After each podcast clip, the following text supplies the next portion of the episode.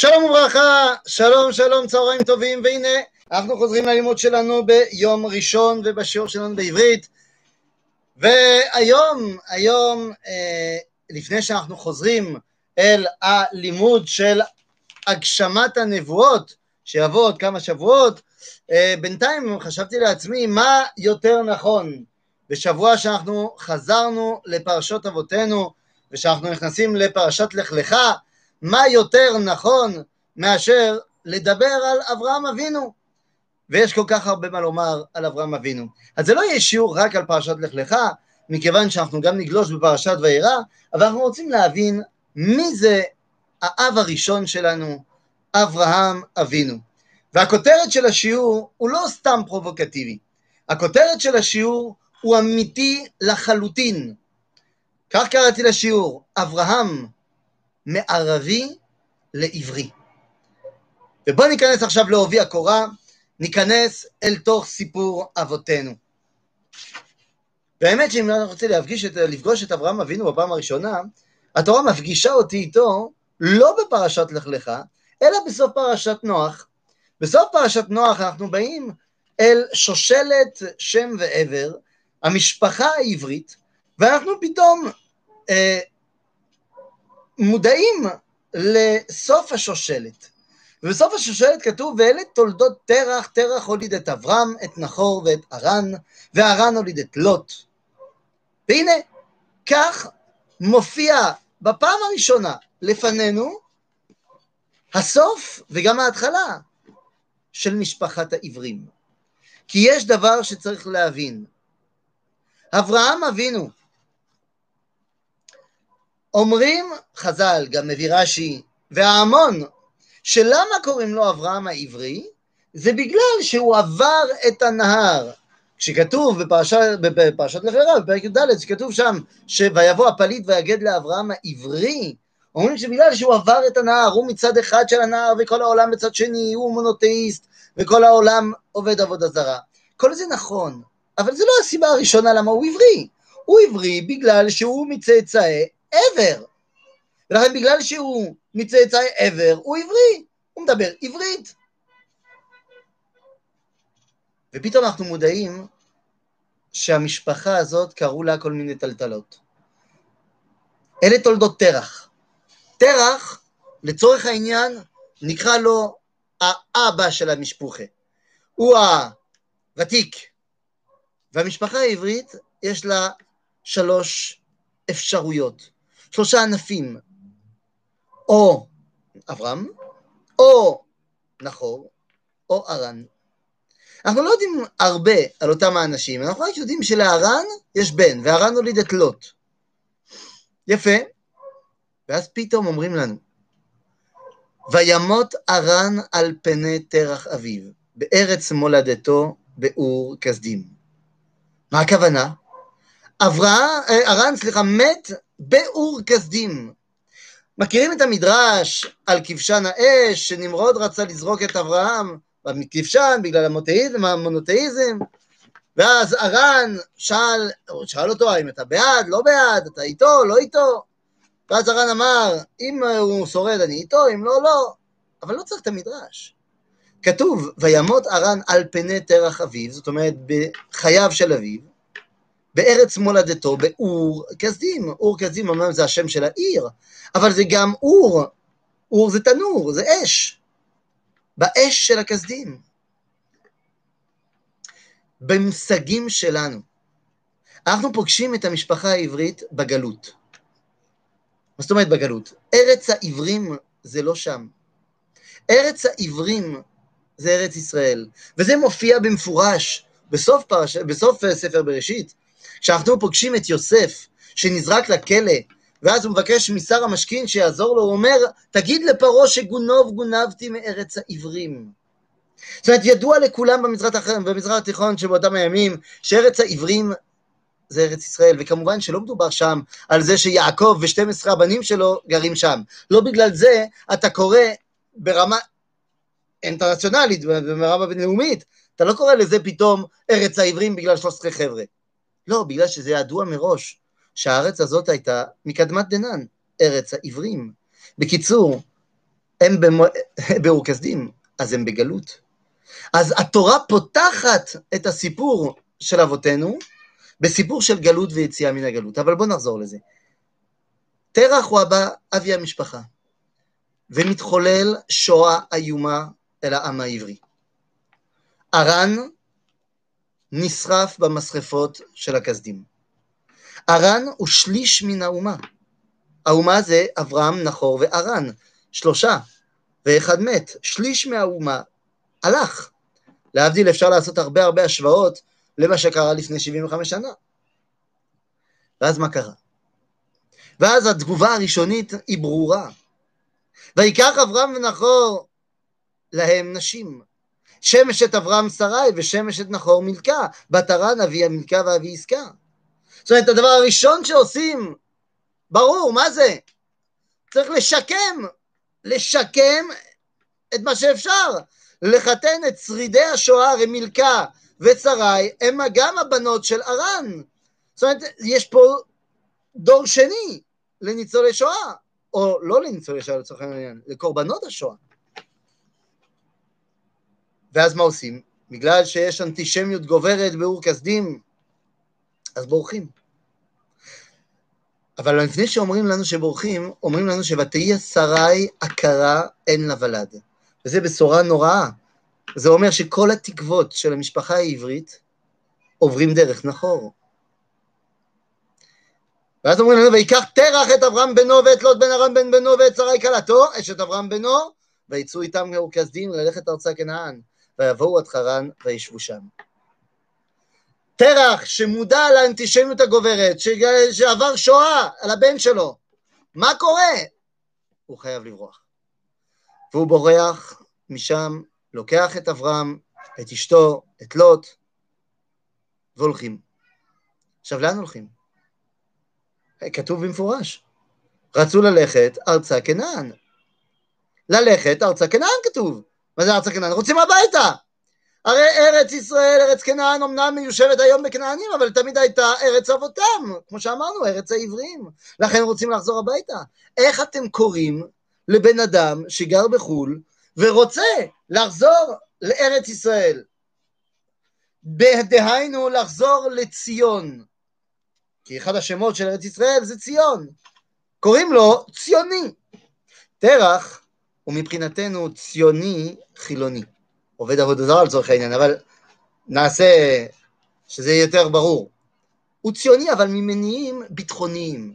כמו שכותב בנימין זאב, תיאודור הרצל ביומנו, שכל המטרה זה להביא מקלט בטוח לעם היהודי. כשהוא רוצה להקים מדינה בארץ ישראל בפלסטינה, זה כדי להביא מקלט בטוח לעם היהודי. ואז, מה קורה? ואז יש לנו ציוני חילוני, ציוני לאומי, ויש לנו פליט מהשואה שסוחב איתו את כל כבדות העבר, קוראים לו לוט, ולכן לוט לא ברור בכלל באיזה כיוון הוא הולך, הוא לוטה בערפל, הוא, לא, הוא, הוא, הוא, הוא, הוא מעורבב בכל מיני רגשות. ויש לנו אברהם, שאנחנו לא יודעים עליו הרבה, אבל אנחנו מכירים את המשך הסיפור. הוא יבוא גם לארץ ישראל, אבל ממניעים אחרים. הוא מגיע בגלל שהשם אמר לו. אז אפשר לקרוא לו ציוני דתי, בן אדם שהולך בגלל רצון השם. יש לנו עוד אחד, נחור, ותגידו, איפה נחור? כתוב שתרח לקח את אברהם וצרה ואת לוט, איפה נחור? האמת, התשובה הזאת כבר כתובה גם בספר בראשית. נחור מזמן כבר לא פה. הוא מזמן הבין שבאור כסדים אין מה לחפש, כי בפולין האנטישמיות גוברת, מזמן הוא הבין. לכן הוא ברח מפולין עוד לפני 39. הוא הלך למקום הכי טוב בעולם. ואל תראו בזה שום ליצנות. באותם הימים, מבחינת נחור, זה באמת המקום הכי טוב בעולם. תראו מה כותב, מה, מה כתוב שם בפסוק. שתרח, איפה הוא רצה ללכת? ויצאו איתם מאור כסדים ללכת ארצה כנען. אנחנו בפרק י"א, בפסוק כ"ז עד ל"ב. כתוב שתרח רוצה להגיע לארץ כנען, ואמרנו למה? ואז פתאום כתוב ויבואו עד חרן וישבו שם. מגיעים לחרן ונשארים שם. איך, איך, למה? טוב, קודם כל, קצת אה, מפה, קצת מפה, שתבינו על מה מדובר. אור כסדים זה שם. זה הנקודה. אם אנחנו מדברים על החידקל והפרט, אז זה אור כסדים שם למטה.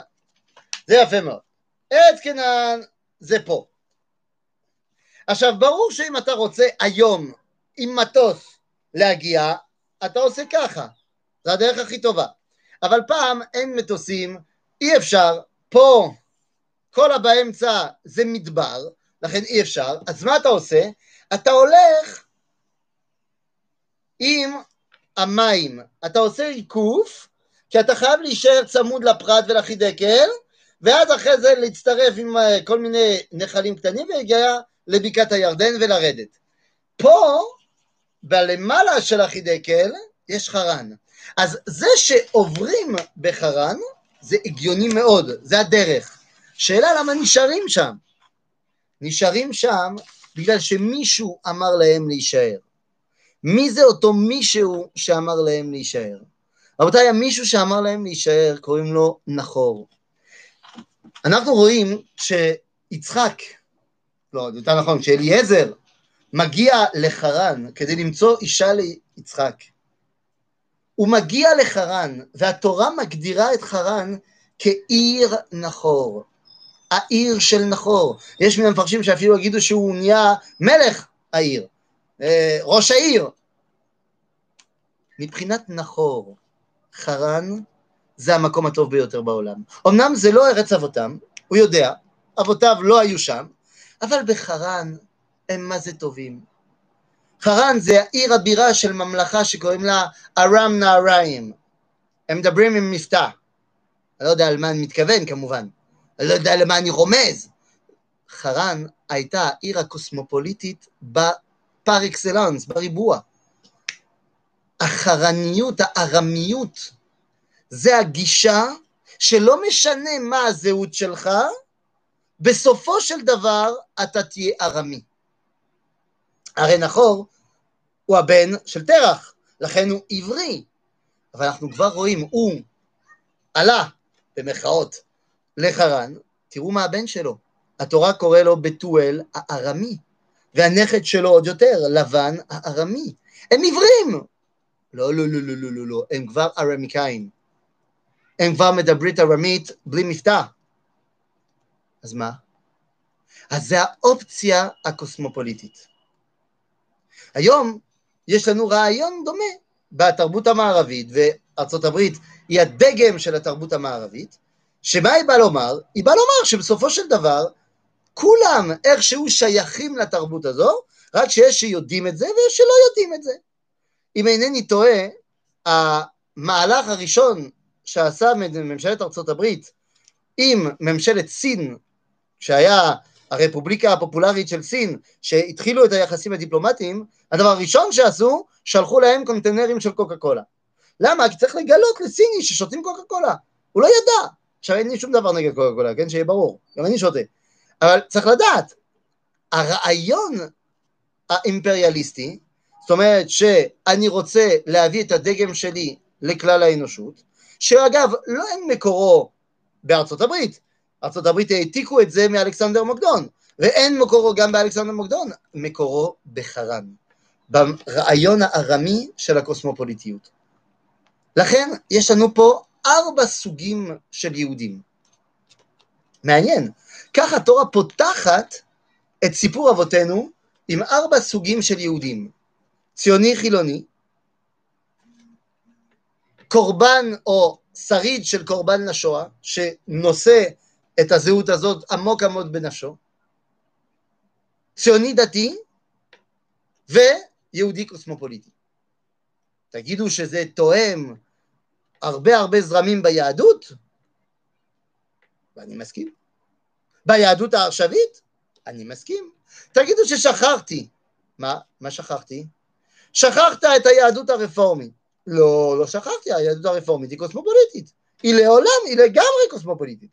אז שכחת את היהדות החרדית. מה זאת אומרת? היהדות החרדית היא ציונית. הרי כל יהודי חרדי אומר לשנה הבאה בירושלים, הוא רוצה לבוא. רק שבינתיים הוא לא יכול, או שעוד כמה שנים הוא מסיים והוא מגיע לפנסיה והוא כן זאת אומרת, בעולם החרדי, בין שהוא גר בחו"ל או בין שהוא גר בארץ, התשוקה לארץ ישראל היא אמיתית. לכן, של... ארבעת המרכיבים הללו הם המרכיבים של עם ישראל לדורותיו. וכך אנחנו פוגשים את אברהם בפעם הראשונה. ואז פתאום, מה קורה? הוא עוד לא מגיע לארץ ישראל. בינתיים אברהם הוא בחרן. עצרו בחרן. ובואו לא נתווכח במדרשים האם הוא בן שלוש באותו זמן, האם הוא בן ארבעים באותו זמן. מה שכן, המשפחה מאוד דתייה, אבל עובדי עבודה זרה. ואז אברהם, מכירים את המדרש, בא בחיפוש. מה זה בא בחיפוש? כולם אומרים, כן, ראה את השמש, ראה את הירח, וזה, ובסוף גילה את הקדוש ברוך הוא. צריך לדעת, אברהם לא גילה את הקדוש ברוך הוא. המדרש אומר שבהתחלה הוא שאל את עצמו שאלות. ואז הוא ראה את השמש ואמר, מן הסתם זה השמש המנהיג. ראה שאחרי זה יש לילה, ואז הוא אמר, הירח שעכשיו גוברת היא המנהיג. ראה שוב פעם השמש בבוקר, אמר, טוב, זה לא הירח. פתאום הגיעו עננים, כיסו, כיסו את השמש, אמרו, זה עננים. הגיעה רוח והעיפה את העננים, אמר, זה הרוח. ואז בסוף הוא לא הגיע להבנה ולהכרה, הוא אמר, אפשר בירה זו ללא מנהיג? הוא הגיע לספק. ומתוך הספק והחיפוש, נגלה עליו בעל הבירה ואמר, אני הוא בעל הבירה. זאת אומרת, בסוף הקדוש ברוך הוא נגלה אליו. עכשיו, מה הוא עושה? מה הוא עושה בחרן? מה הוא עושה בחרן? הוא שבר את הפסלים, אנחנו מכירים את המדרש הזה גם. מה הוא עושה שם? מאז שהוא שבר את הפסלים. אומר לנו הרמב"ם בהלכות עבודה זרה בפרק א', הלכה י"ד, אומר, כיוון שהיו העם מתקבצים לו ושואלים לו על דבריו, היה מודיע לכל אחד ואחד לפי דעתו, עד שיחזירהו לדרך האמת, עד שנקבצו אליו אלפים ורבבות, והן אנשי בית אברהם. ושתל בליבם העיקר הגדול הזה, וחיבר בו ספרים. מה זאת אומרת? מה, במה עוסק אברהם בחרן? מה המקצוע שלו? רבו יצאי, אברהם הוא ראש ישיבה. אברהם בחרן הוא מנהיג הדת הגדולה, התקבצו אליו, אומר הרמב"ם, אלפים ורבבות. עשרות אלפי חבר'ה. לא יודע אם זה אמת ברמה היסטורית המספרים, אבל זה מראה שהרבה אנשים התקבצו מסביב לרעיונות של אברהם, לרעיון הזה של המונותאיזם. באיזה ספר אנחנו? אנחנו לא בספר. אנחנו לא בספר, אנחנו עושים פה שיעור על דמותו של אברהם אבינו. אם אתה רוצה, אנחנו בינתיים, רוב המקורות שלנו באים מהחומש בספר בראשית, בפרק י"ב, כרגע. אבל אנחנו לא נשתמש רק במקורות האלו, אה, הרעיון להבין את דמותו של אברהם אבינו. בקיצור, בהתחלה אברהם הוא המנהיג, הגורו אם אפשר לומר, של כת מאוד מאוד גדולה, שמאמינה באל אחד. לא כת, נקרא לה דת. אברהם הוא המנהיג והממציא של הדת המונותאיסטית אה, שפונה לכלל העולם. עכשיו, האם אתם מכירים דת כזאת, שהיא מונותאיסטית, וגם פונה אל כלל העולם, אל כולם? האם אתם מכירים דת כזאת? יש. יש בוודאי. האסלאם. האסלאם היא דת לכל דבר, היא מונותאיסטית לכל דבר, האסלאם הוא לא עבודה זרה, לעומת הנצרות שלפי הרמב"ם זה עבודה זרה, האסלאם מונותאיסטית, והיא מאמינה באל, לא, היא מאמינה באל אחד, והיא פונה אל כלל האנשים בעולם. אפשר לומר, בלי להתבלבל, שמשהו כמו אם מוחמד הגיע בשנת במאה השביעית, אז אפשר לומר שאברהם אבינו קדם למוחמד משהו כמו 2,500 שנה. אברהם אבינו ממציא האסלאם. וואלה. ואז פתאום לקדוש ברוך הוא יש תוכניות אחרות. אבל לפני התוכניות של הקדוש ברוך הוא אני רוצה לחדד קצת טיפה את העניין. אמרתי שאברהם ממציא דת גדולה מונותאיסטית. הבנו את המושג מונותאיסטי, מאמינה באל אחד, הבנו את המושג פונה לכלל האנשים בעולם, ברור, אבל מה זה דת? דת זה ההגדרה, לפי המילון, זה קובץ המעשים שהאדם עושה כדי להתחבר לאלוה.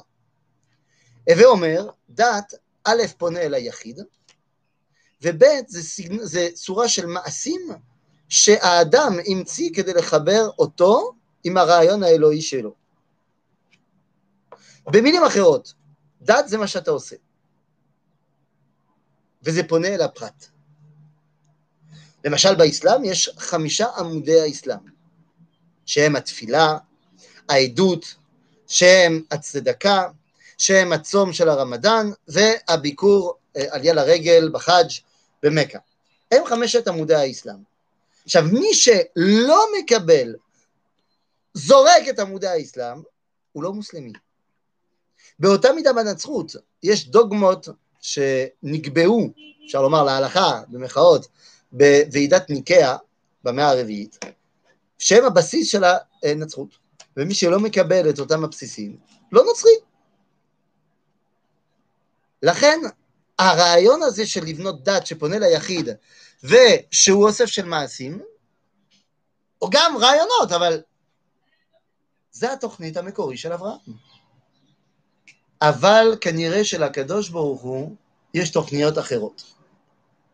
אומר הקדוש ברוך הוא, ויאמר השם אל אברהם, לך לך מארצך. שנייה, בוא נבין, בן כמה הוא? 75?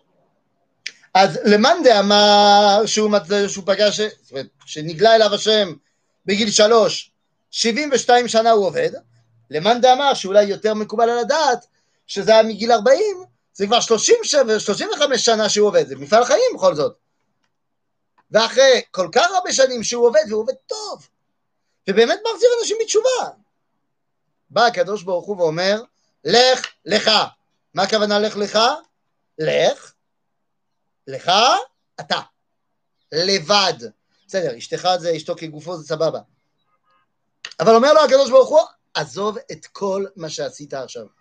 עד עכשיו עשית דברים, יפה מאוד, עזוב את זה, זה לא התוכנית שלי. מה? אברהם עכשיו מקבל הודעה שכל מה שהוא עבד מפעל חייו זה לא טוב. זה לא מה שהקדוש ברוך הוא רוצה. אז מה הוא כן רוצה? לך לך מארצך, ממולדתך ומבית אביך, עזוב את הכל, אלא ארץ אשר ריקה. אם אתה בונה דת, אתה לא צריך ארץ, כי הרי הדת היא פונה לכולם. ואעשך לגוי גדול, הופה, ואעשה ממך ישות לאומית, גוי, פוליטיקה. גוי, הכוונה לאום. לאום. ואעשך לגוי גדול, ואברכך ואגדלה שמך ואהיה ברכה. עכשיו פתאום אברהם צריך לעזוב את הרעיון הדתי שלו, והוא צריך להיות לאומי. אי אפשר להיות דתי ולאומי.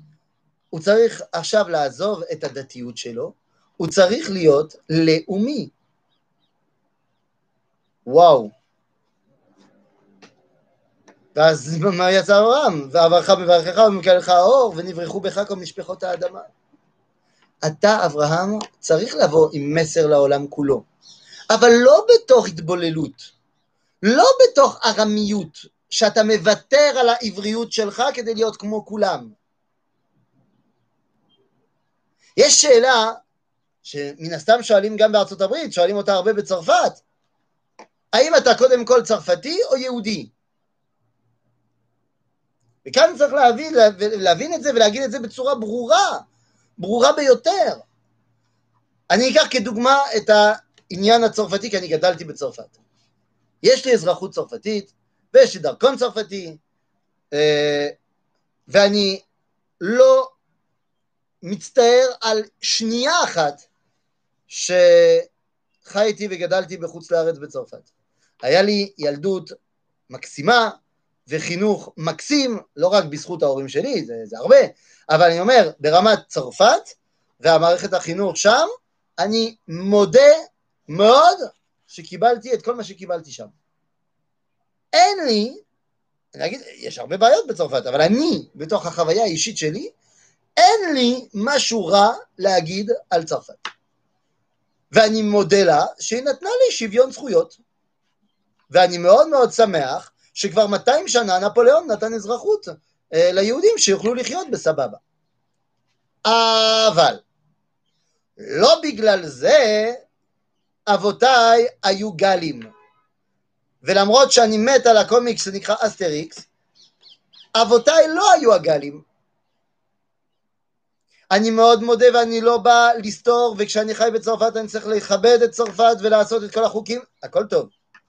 אבל אין מה לעשות, אבותיי היו בירושלים. אני עברי. אין שאלה האם אתה קודם כל יהודי או קודם כל צרפתי. אתה קודם כל מבני ישראל. וזה זהות לאומית.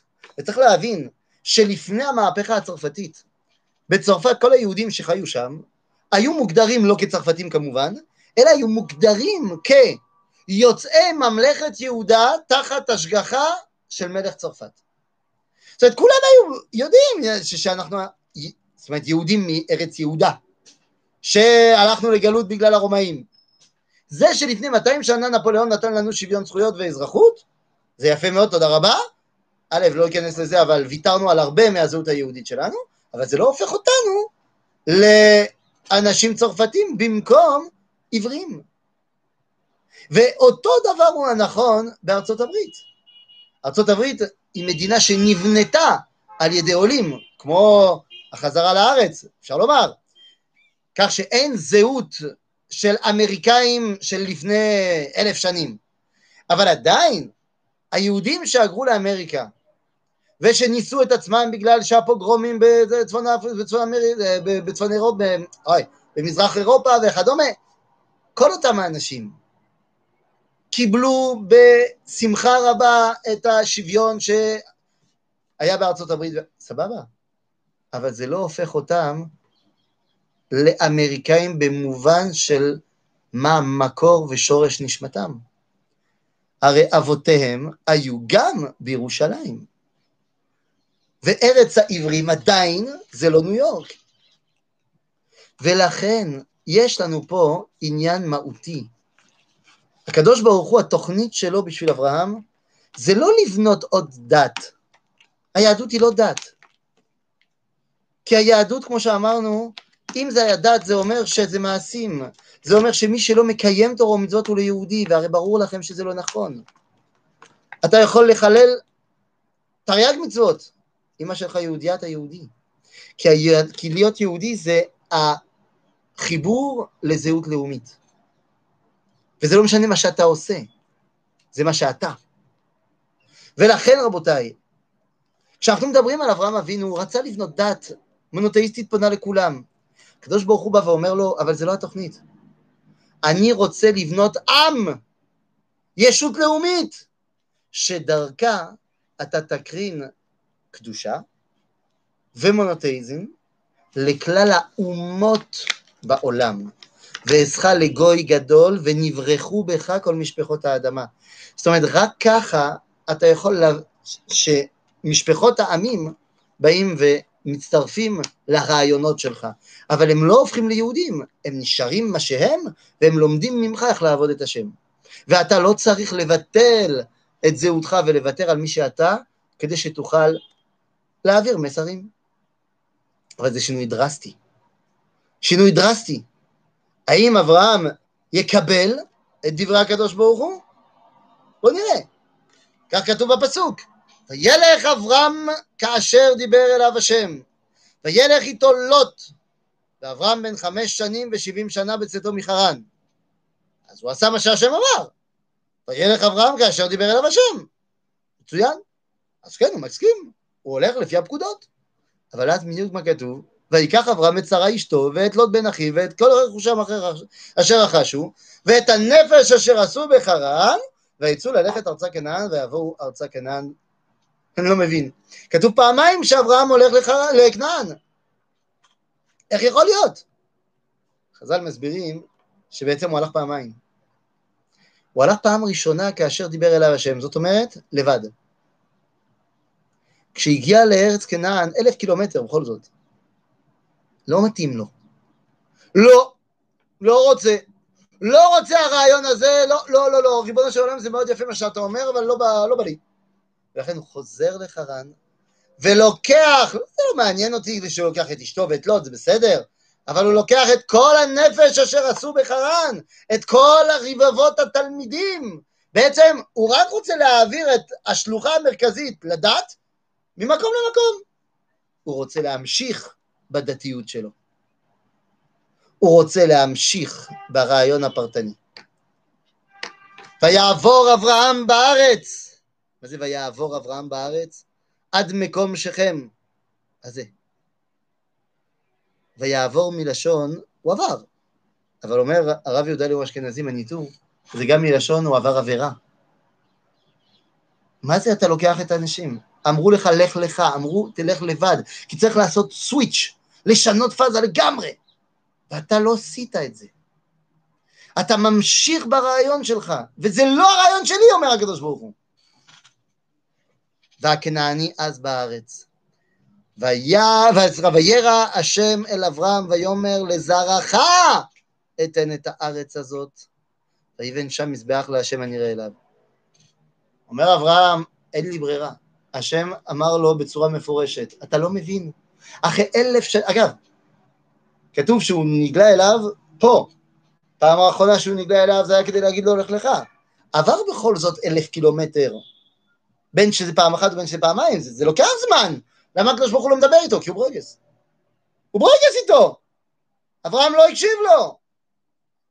ואני כבר מקדים את השאלה שלכם. מה? זה לא חוצפה להגיד על אברהם אבינו שהוא לא הקשיב לקדוש ברוך הוא? אז כלל גדול לימדונו רבותינו, כך היה אומר המניטור, כל שאלה שנשאלת בפעם הראשונה היא לגיטימית. לכן, הסוויץ' הזה שמבקשים מאברהם, זה לא חוסר אמונה להגיד לו אני לא מסכים. אתה רוצה לשכנע אותי עם משהו? תשכנע אותי. בגלל שאברהם היה גדול, הוא לא מקבל סתם ככה דברים. הוא רוצה שיסבירו לו. בינתיים הוא לא קיבל. ואז אומר הקדוש ברוך הוא, אתה לא מבין, לזרעך אתן את הארץ הזאת. אם זה דת, לא צריך שזה יעבור מאבא לבן, מאימא לבן, מאימא לבת, מאבא לבת. לא צריך. כי הרי דת היא פונה לכל אחד ואחד, לכן לא צריך אה, אה, אה, שושלת משפחתית. אתם מבינים, אני מקווה שזה די ברור לכולם, למה הנצרות בתחילת דרכה פתאום הייתה צריכה שלישו יש 12 תלמידים. נו, כי הנצרות היא באה להחליף את עם ישראל, ואם בעם ישראל יש 12 שבטים שהם כולם אחים בני יעקב, אז חייבים להחליף ב-12, אבל מה? תלמידים. כי לא צריך שיהיה כולם בנים של. אומר הקדוש ברוך הוא, לזרעך אתן את הארץ הזאת. אני רוצה שיהיה פה המשכיות משפחתית, כי זה זהות לאומית. לזרעך אתן את הארץ הזאת. בוא. טוב, אחרי שהקדוש ברוך הוא אומר לו כל כך בפירוש, מה יש לו לאברהם לעשות? אז מה הוא עושה? אומר, טוב, הבנתי. הבנתי. אותם האנשים שהבאתי מבבל, מחרן, אתה לא אוהב. אין בעיה. אז כתוב, ויעתק משם הארם מקדם לבית, עזרא, כן, מקדם לבית ויתע או לא. זאת אומרת, הוא השאיר את כל התלמידים שלו בשכם, והוא הלך לבד. הוא הבין שהקדוש ברוך הוא לא רוצה את אנשי חרן. אבל אומר, אבל אולי אנשים אחרים יהיה בסדר. ולכן מה הוא עושה? וילך, אה, שנייה, אני התבלבלתי, כן. אה, כן, סליחה, זה אני. אה, ויבוא במקום שלהם, עד אלון מורה והכנעני אז בארץ. וירא השם אליו, אה?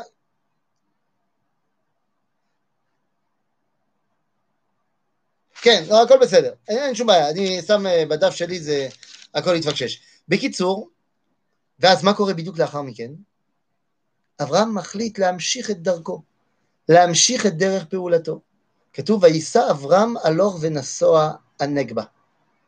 מה זה? מה זה וילך ונסוע הנגבה? איפה זה? הוא הלך דרומה. הוא נמצא בשכם. איפה הוא הולך דרומה? אז רש"י אומר שהוא הלך לירושלים. הוא לא עצר בירושלים, הוא עבר דרך ירושלים. אבל איפה הוא הלך? לירוחם. איפה יש? מה יש בדרומה של ארץ ישראל? יש ארץ מצרים. צריך להבין במושגים של פעם. במושגים של פעם, אם חרן זה ארצות הברית, אז מצרים זה רוסיה. יש פה שתי אימפריות באותם הימים, שתי תרבויות יסוד, שתי ממלכות על, שזה אחד בבל ואחד מצרים. אז אברהם חי שליש גדול מהחיים שלו בחרן, ועשה את כל העבודה שלו שם, גם באורכזים וגם בחרן, אצל הבבלים. עכשיו הוא מגיע אצל המצריים, כי הוא אומר, אני את הרעיונות שלי, אני רוצה להעביר בבירות העולם. איפה יותר יהיה לי השפעה? אם אני מלמד תורה בניו יורק, במוסקבה, או באיזה כפר נידח. אז ברור, אני הולך למצרים. ואני ממשיך את הרעיון שלי. הקדוש ברוך הוא מלווה אותו. כי למה? כי בדרך שאדם רוצה ללך, שם מוליכים אותו. אבל לא עבד טוב שם. זאת אומרת, לא עבד טוב. הוא עשה גם תלמידים שם. חז"ל אומרים שאפילו פרעה, אחרי כל הבלגנים עם אשתו, נתן לו את אגר. זאת אומרת, לא סתם תלמידים. הבת של מלך מצרים הופכת להיות תלמידה אדוקה של אברהם. אז מה קורה פה? בסוף חוזרים לארץ, כי הקדוש ברוך הוא שוב פעם מחזיר אותו. הוא אומר, אתה לא מבין עדיין. ואז יש בלאגן בארץ. מה עושים? זאת אומרת, מה עושים? מה עושים? יש מישהו ששמע את כל מה שהקדוש ברוך הוא אומר לאברהם. ואומר, אני גם רוצה. וגם ללוט, ההולכת אברהם, היצון ובקר והאוהלים, ולא נשא אותם הארץ לשבת יחדיו, כי היה רכושם רב, ולא יכלו לשבת יחדיו. לוט הוא גם עברי, והוא גם מצאצאי תרח, ולכאורה הוא התקווה. נחור אמרנו, זה לא התקווה, הוא הלך לחרן ונשאר שם. אני באתי עם אברהם לארץ ישראל, אבל אברהם אין לו ילדים. אז יכול להיות שמה שהתכוון הבורא, כשהוא אמר לזרעך, אני, אני זרע אחיך. יש לנו פה שני זהויות, שהם כולם טוענים למונותאיזם, שהם שניהם טוענים שהם ממשפחת העברים הקדמונים, שהם שניהם טוענים שהם ממשיכי דרכם של אברהם, אברהם בעצמו ולוט, והם רבים על הטריטוריה. כל דימוי עם מציאות קיימת של שתי זהויות שהן שתיהן מונותאיסטיות, שתיהן דורשים בעלות על הארץ וגורמים לריב, מה שאתה רוצה. ואז התורה אומרת שהיה ריב בין רועי לוט ולרועי אברהם, ומה אברהם עושה? הוא לא רוצה לטפל בזה. זאת אומרת, כן, לא רוצה לטפל בזה. למה? כי הוא אומר, אני לא רוצה לה, לקיים את הדיון. אני לא רוצה לקיים את הדיון, כי מבחינתי אתה סבבה, אני סבבה, לא צריך שיהיה פה ירושה. ואז מה קורה? קורה שבדיוק אחרי שהוא נפרד מלוט ונתן לו חצי מהארץ, נתן לו חצי מהארץ, אומר אתה הולך שמאלה, אני הולך ימינה וימינה. והשם אמר אל אברהם, אחרי ייפרד לוט מאמו, שנא עיניך וראה מן המקום אשר אתה שם צפונה ונגבה כקדמה וימה, כי את כל הארץ אשר אתה רואה, לך את עיננה או לזרעך עד עולם. אתה מבין? אתה רצית לעשות שלום עם לוט ולח... ולוותר על חלק מהארץ? אתה לא מבין? אמרתי לך שכדי לקיים את התוכנית הלאומית, אתה צריך את האחיזה במקום, לך ולזרעך, לא בשביל לוט. אז מה עושים? מה עושים באמת? שאלה גדולה. שאלה גדולה. בסדר, אמרת לי שזה בשבילי, אבל יש רק בעיה אחת, אין לי בן. ולכן אחרי הדברים האלה, היה דבר השם אל אברהם במחזה לאמור, אל תירא אברהם. יפה מאוד. ואומר לו עוד הפעם, אל תירא אברהם כי אנוכי מגן לך שכרך הרבה מאוד. ויאמר אברהם, אוקיי, הבנתי. אבל אדוני אלוהים, מה תיתן לי ואנוכי הולך ערירי? אין לי בן. בן משק ביתי הוא דמשק אליעזר. זאת אומרת, אין לי בן, אבל יש לי עבד מאוד טוב. אז ממשיך אברהם, ויאמר אברהם, כי הוא לא קיבל תשובה, הן לי לא נתת זרע, והנה בן ביתי יורש אותי. אין לי בן, אז אני מניח שעכשיו היורש זה התלמיד שלי, העבד במובן התלמיד. זאת אומרת שאם מצד אחד רצינו, חשבנו אותו כממציא האסלאם, רואים שלא, הוא ממציא הנצרות. זה לא דרך הבן, אלא זה דרך התלמיד. קשה לו, אה? לקבל את הרעיון שהוא יהיה אבא. שזה צריך להיות העברה של משפחה, של לאומיות, של או שאתה בפנים או שאתה לא בפנים. אז אומר לו הקדוש ברוך הוא, והנה דיבר, והנה, סליחה, והנה דבר השם אליו לאמור, לא יירשך זה,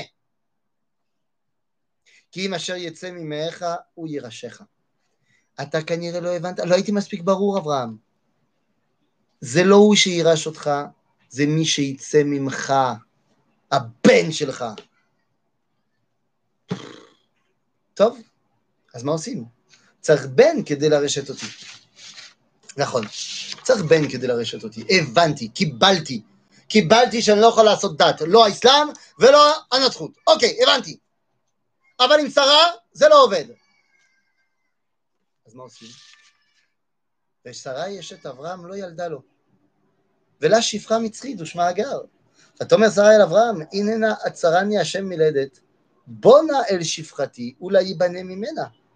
וישמע אברהם לכל שרי. שרי באה ואומרת, אני לא מצליחה. המשפחה לא מצליחה, אז בוא תצרף משהו מבחוץ. אבל לא סתם בחוץ. השפחה שלי זה הגר, וכמו שאמרנו, היא בת פרעה מלך מצרים. זאת אומרת, אתה יודע מה? בן, אוקיי, אבל שהבן הזה לא יהיה מתוך המשפחה, מתוך העבריות, אלא שזה יהיה בן מעורב ממך עם התרבות הגדולה מצרים. ואז אברהם, מבחינתו, זה הטופ, כי ברור, זה מה, בדיוק מה שרציתי, לעשות המשכיות עם התרבות הכוללת, ומצרים מי יותר טוב מזה, אבל מצד שני אני גם מקיים את דבר השם, זה יהיה הבן שלי.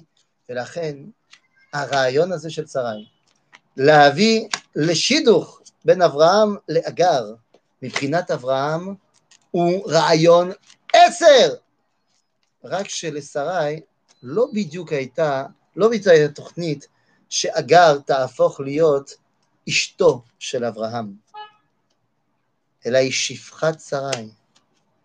כל המאבקים שיש לנו עם העולם המוסלמי היום, הם המאבקים בין ישמעאל ליצחק, הם המאבקים בין שרי לבין אגר, והם המאבקים הפנימיים של הבנת דבר השם אל אברהם, האם אתה תקים משהו שפונה אל כלל העולם בוויתור הזהות, או שאתה מקים משפחה שמקרינה, שמקרינה סליחה, אל כלל העולם. כדי לענות לשאלות הללו ולהבין מניין המקור של הסכסוך היהודי-ערבי, הישראלי-פלסטיני, מה שאתם לא קוראים לו, אנחנו נצטרך עוד שיעור, ולכן אנחנו ניפגש בשבוע הבא כדי לענות על כל השאלות הללו. שבוע טוב לכולם.